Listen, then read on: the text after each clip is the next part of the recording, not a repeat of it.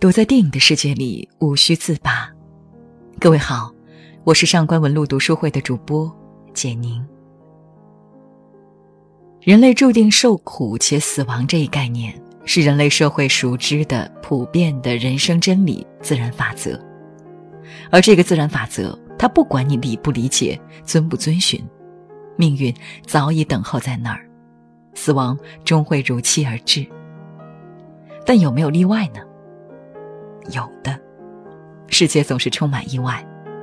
那些新闻里播报的，周围里无数张嘴里听说的。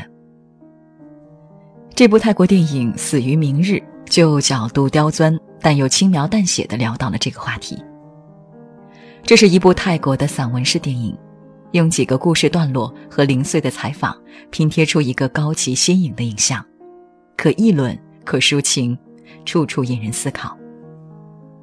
片中导演的采访对象遍及幼年、青年、老年，他们各自表达了自己对死亡的看法。导演改编了2012年到2017年期间发生的一些死亡案例，却留白了当事人案发当天所发生的事，转而将镜头对准了死亡前一天的故事。那是平淡无奇的一天，没有人知道明天就是最后一天。他们也都没有在该死的那一天死去。假定一百岁是我们生命的最大值，那些年纪轻轻就失去生命的，和那些活到一百多岁想死却死不了的人，就像个 bug，过早或过晚的悄然脱离了命运的轨道，独自上路。这几个案例里，离世的人有关系亲密的朋友。深夜两点，四个关系要好的女学生在酒店开派对，屋内一片欢声笑语。期间，有人拿出一本星座预测书，大家兴致勃勃地围上去，互相调侃对方今后的运势。不知道是谁先起的头，看到不满的分析时，他们就划掉重写。女孩们纷纷效仿，决定改写自己的命运，找个白人伴侣，环游世界。成立自己的时尚品牌，有一个可以每天一起吃晚饭的幸福家庭。那天晚上，每个人都一脸期待的憧憬着自己的未来。彼时，他们二十一岁，大学毕业，美好的人生才刚刚开始。但其中一位女生因啤酒喝完下楼补货时，被突如其来的一辆卡车所撞，意外离世。而他们本来计划早上六点离开酒店去参加毕业典礼。离世的人也有时隔多年好不容易相聚的亲人。多年定居纽约的姐姐突然一声不响的回国，姐姐把弟弟硬拽来天台拍照，弟弟却没给个笑脸，还很不耐烦。两个人坐下来聊聊天，弟弟三言两语的就忍不住抱怨起来。两人从小一起长大，某天姐姐突然一声不吭的出了国，发去多少关心询问的消息，永远都是已读不回的状态。面对弟弟的抱怨，姐姐不做回应。她看着多年不见的街道，一时兴起，怀念起小时候常去的餐厅。她要弟弟带她去吃炸生蚝，却被弟弟一口回绝。今天餐厅人太多了，待会儿还要下雨。后天又不用等位，我们可以后天再去，何必那么急呢？又不是明天就走了。第二天，姐姐被意外倒塌的电线杆砸死。路过的出租车司机表示，意外发生时，他看到姐姐停好车，正在对一只小狗拍照。姐姐的离去就像是负气报复，而那炸生蚝，他再也吃不到了。这就是人生。意外随时可能会打得你措手不及。丈夫即将去出差，对面患有心脏病的妻子正在帮他收拾行李。心脏资源十分有限，等不到心脏，妻子只怕时日不多。不知下次回来，两人还能不能像这样聊天了？丈夫有点难过，没有你我该怎么活？离别前的气氛有些微妙，妻子一直明示暗示的告诉丈夫：“如果我死了，没人会提醒你；我不在了，很多事情你都要学会自己去做。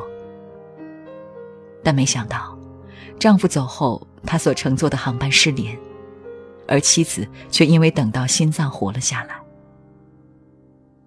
在死亡面前，每个人都一样。死神并不会因为你的成就眷顾你，你的善良与否也全不在死神的考虑范围之内。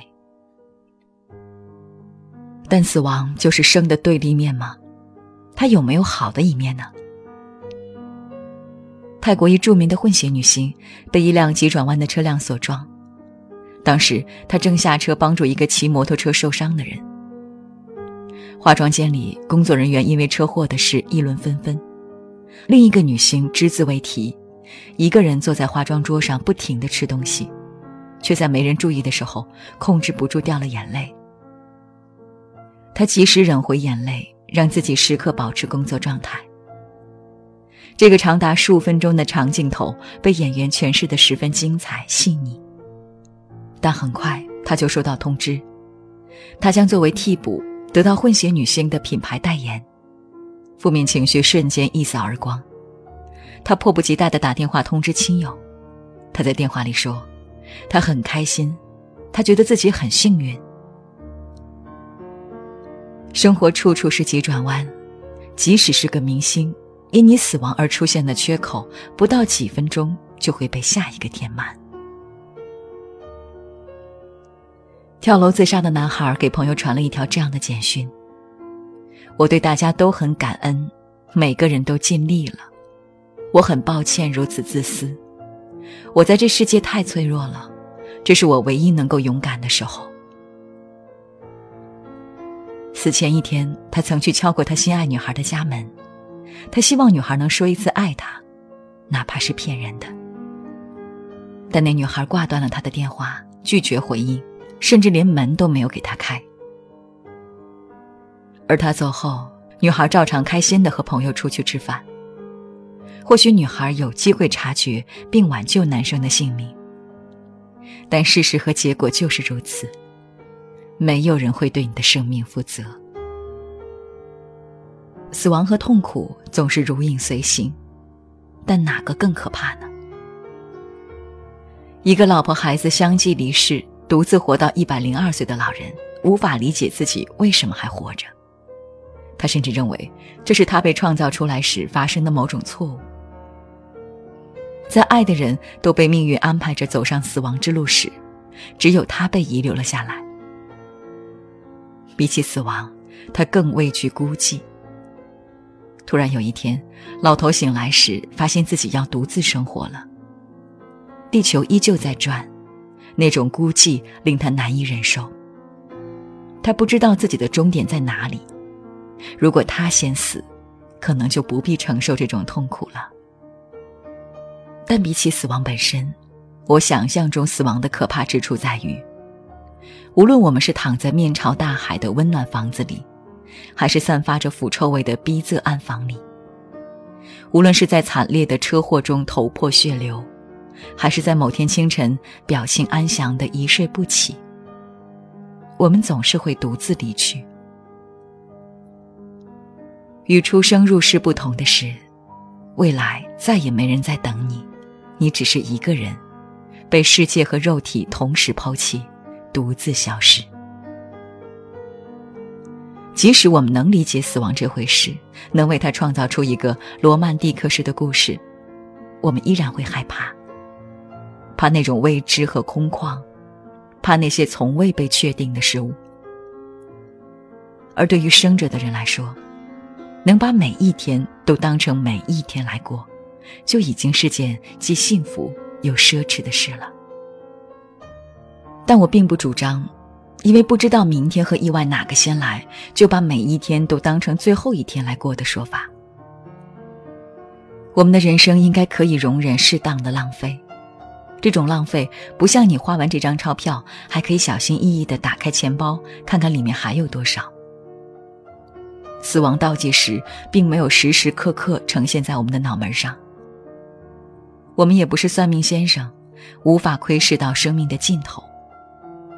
为什么要拘泥于每一天都要过得有意义，每一张纸币都要花得有价值这种事呢？那太累了。只要你喜欢，你可以做一天的爱，发一天的呆，你不会觉得因为没有明天而浪费了今天。只要你喜欢，你可以忙一天的班，搬一天的砖，也不会觉得因为没有明天而委屈了今天。这才是日常。这个世界每天都有人死，一天过世十七万两千八百人，每小时过世七千两百人，每分钟过世一百二十人，每秒钟过世两人。电影左上角的秒针不停的在动，时不时的提醒你，时间在流逝。看完这部一个多小时的电影，八千八百四十二条生命悄然消失。二零一二年六月，一名商人在证券行睡梦中死去，他五个小时后才发现死亡，停止呼吸。在他面前的数据股票仍在活跃的变化。每秒都在起伏。二零一六年一月，飓风侵袭葡萄牙海岸，造成数百人丧生，民众大规模的撤离，死亡人数依旧不停的在往上飙升。这些事例在我们看来不过是数据而已，但也正因如此，生命才应该被拿来享受。死亡是个老生常谈的话题。我们无法真的做到让死亡前的每一天都不留遗憾。导演轻描淡写的处理方式，摒弃了为赋新词强说愁的腻歪，强硬的锤烂了死亡与日常之间的那堵墙，不做处理的把墙内的事物展现给观众看，不做讨论，不强行说教，也不灌输观点，只是让你慢慢感受墙内溢出来的有关死亡的氛围。观影过程中，秒针的滴答声始终陪伴着我们。小女孩哭着问爸爸：“为什么我们以后都会死？”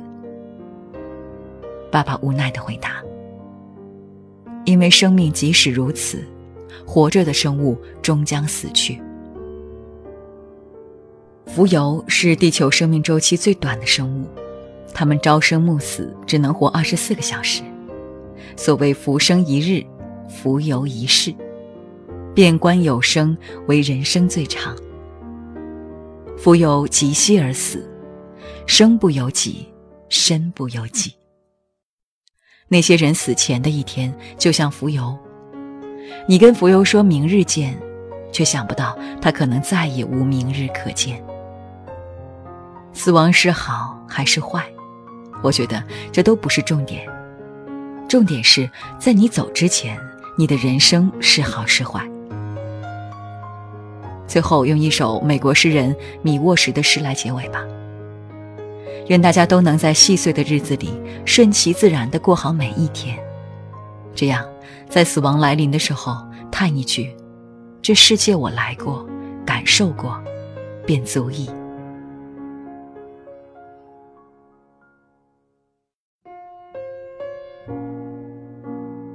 多美好的一天啊！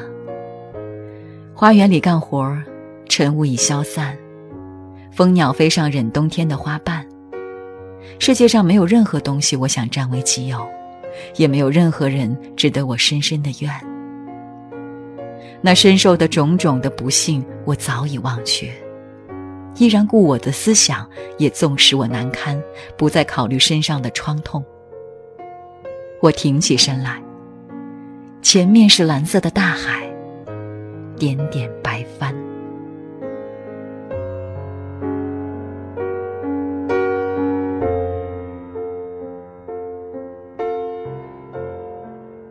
如果你想查看今天节目的内容，请到微信上搜索公众号“上官文露读书会”。阅读是我们离美最近的时刻，让我们共赴一场美丽的约会。今天的节目就到这里，下期再会。